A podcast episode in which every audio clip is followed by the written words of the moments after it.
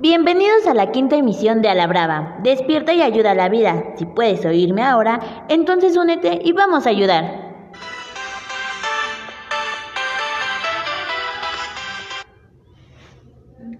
Muy buenas tardes a todos, estamos muy contentos de tenerlos nuevamente en esta quinta emisión de A la Brava.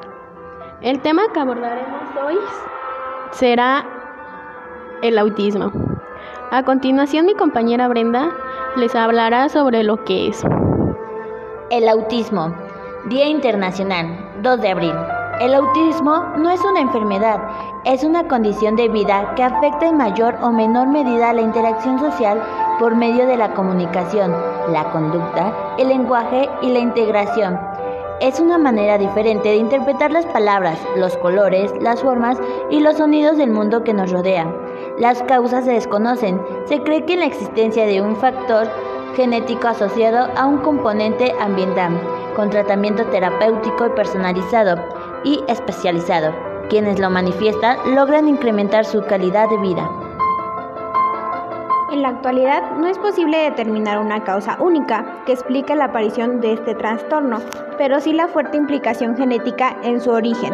La gran variabilidad presente en este tipo de trastornos apunta también a la relevancia que puede tener la interacción entre los distintos genes y diferentes factores ambientales en el desarrollo, pero por el momento estos elementos no se encuentran claramente identificados y aún es necesaria mucha investigación al respecto.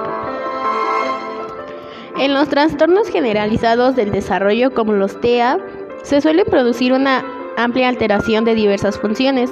De forma muy resumida, se podrían destacar los siguientes síntomas. Anomalías en la emisión, forma y contenido del lenguaje, insistencia irracional en el seguimiento de rutinas, intereses o actividades restringidos y déficit de reciprocidad social o emocional.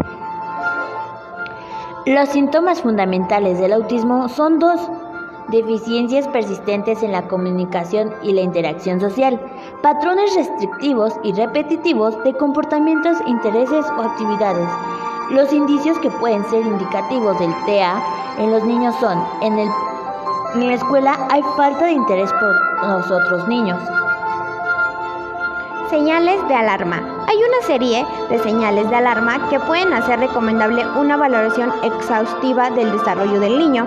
Hacia los 12 meses de edad no balbucea, no hace gestos como saludar con la mano, señalar para pedir alguna cosa o mostrar objetos. No reconoce su nombre ni responde cuando se le llama. No se interesa ni se implica en juegos interactivos sencillos como no señala para pedir algo. Eh, falta de interés en juegos interactivos simples puede manifestar una respuesta inusual ante estímulos auditivos.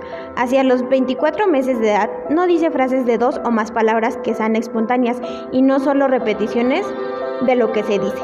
Tiene dificultades para mantener el contacto ocular, no se implica en juegos compartidos y parece no disfrutar de la relación compartida con otras personas.